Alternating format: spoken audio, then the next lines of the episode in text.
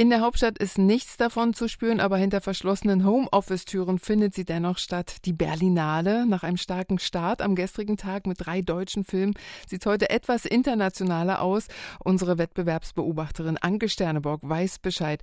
Anke, lass uns zuerst über den französischen Film Albatros sprechen. Den hat der Schauspieler Xavier Beauvoir inszeniert. Das ist ja auch nicht seine erste Regiearbeit. Ich weiß bis jetzt nur, dass es um einen Polizisten geht, der echt Probleme kriegt. Ja, das stimmt. Also der Film legt auch erstmal schon einen ziemlich starken Anfang hin. An der idyllisch rauen Felsküste der Normandie werden Hochzeitsfotos eines Paares aufgenommen. Die Stimmung ist ziemlich unbeschwert, die Kulisse wild romantisch, aber plötzlich ein Knall und da schlägt ein Männerkörper direkt neben dem Paar auf dem Sand auf. Ein Selbstmord, wie er hier wohl öfters vorkommt.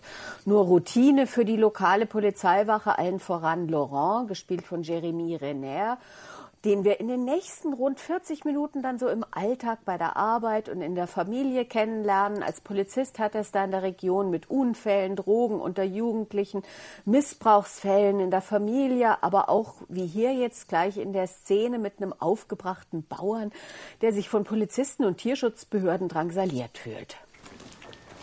Ça va recommencer, la connerie, là. Je vais devoir bousiller des bêtes, là, comme la dernière fois. Ja, habt ihr nichts Besseres zu tun? Wie viel verdient ihr im Monat? Wie viel kriegst du dafür, dass du mir das Leben schwer machst? Die Polizisten reagieren nur mit betretenem Schweigen.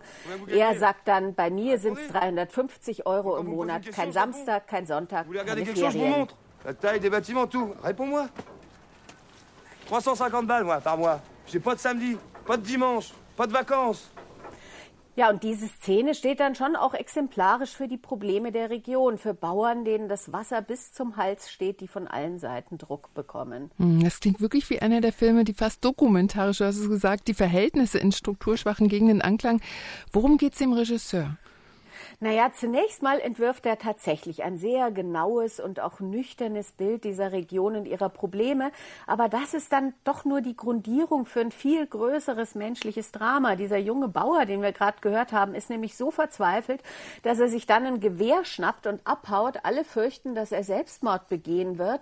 Ein paar Tage später kommt es dann zum Schusswechsel. Laurent, den wir bis dahin als sehr bedachten, unaufgeregten, empathischen und wirklich ganz und gar nicht schießwütigen Polizisten kennengelernt haben, der will den Selbstmord verhindern, indem er dem jungen Bauern ins Bein schießt, trifft aber eine Arterie und er verblutet noch vor Ort.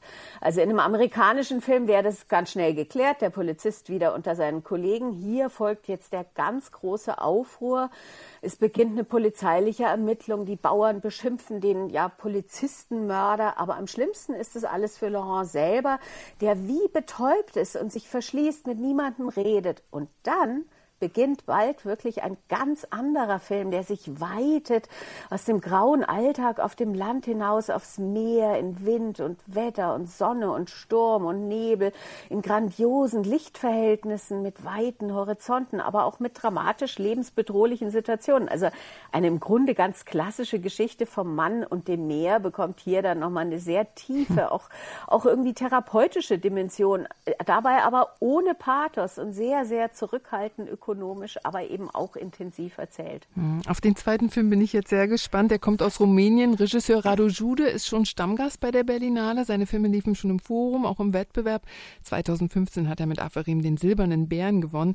Sein neuer Film heißt, also übersetzt, kein Glück beim Vögeln oder Irrer Porno. Äh, klingt erstmal ziemlich schrill. Was hat es damit auf sich? Ja, da geht es tatsächlich ganz schön zur Sache. Echt? Gleich in der ersten Szene ein Paar, fröhlich aufgeheizt in allen Positionen, ziemlich derb und drastisch. Äh, dieser Privatporno ist dann das Corpus Delicti, denn er kommt im Netz in Umlauf, auch in der Schule, wo die Frau als Lehrerin arbeitet. Und dieses Drama entfaltet sich dann in zwei Teilen. Im ersten läuft die Frau so telefonierend durch die Stadt, während sie von ihr ihrem Problem erfährt, es bespricht, sich rechtfertigt, Kleinigkeiten einkauft, läuft dann quasi so ein kleiner Dokumentarfilm über Bukarest heute ab. Völlig verfallene, runtergewirtschaftete Häuser, sexistische Werbung überall, politische Parolen, Wildwuchsparken überall. Ein kleiner Typ, der kaum aus seinem gigantischen SUV rauskommt, aber den dann auch gleich direkt in der Fußgängerampelzone abstellt. Also im dritten Teil gibt es dann in der Schule ein Tribunal mit Eltern, Hausmeister, Direktorin und aufgebrachten, also wirklich ziemlich selbstgerecht urteilenden Eltern. Da soll entschieden werden, ob dieses sehr, diese sehr gute, angesehene Geschichtslehrerin, die ausgelassenen Sex mit ihrem Ehemann hatte, gefeuert werden soll. Und im Mittelteil versammelt Rado Jude dann ein kleines Alphabet politischer, historischer, gesellschaftlicher, religiöser Absurditäten. Wie ernst ist denn das gemeint? Naja, das ist alles schon sehr, sehr schrill und laut und satirisch aufgezogen mit bunten Collagen, treibender Karnevalsmusik und knallpinken Zwischentiteln. Schon klar, dass der Regisseur sich hier so ein ausgelassenes Späßchen macht, den Finger in allerlei Wunden drückt, durchaus mit Biss und vielen Widerhaken, aber schon auch ganz schön wild durcheinander. Das ist so ein bunt gefülltes Füllhorn, ein kleines bisschen mehr Struktur. Wäre da wohl schon gut gewesen. Was man allerdings unbedingt noch erwähnen sollte, ist, dass das jetzt wirklich der erste Film ist im Wettbewerb, der ganz deutlich in Pandemiezeiten spielt. Überall werden Masken getragen, ihre korrekte Anwendung angemahnt.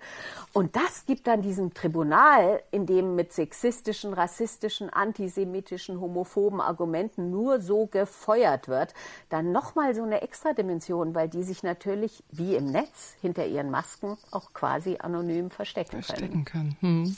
Kein Glück bei beim Vögeln oder Irre Porno. Das war der Film. Und dann gab es noch Albatros. Jetzt können wir schon mal entscheiden, ob wir diese Filme dann im Juni im Kino sehen möchten. Dir danke erstmal lieben Dank. Frohes Weiterschauen. Berlinale 2021 auf RBB Kultur.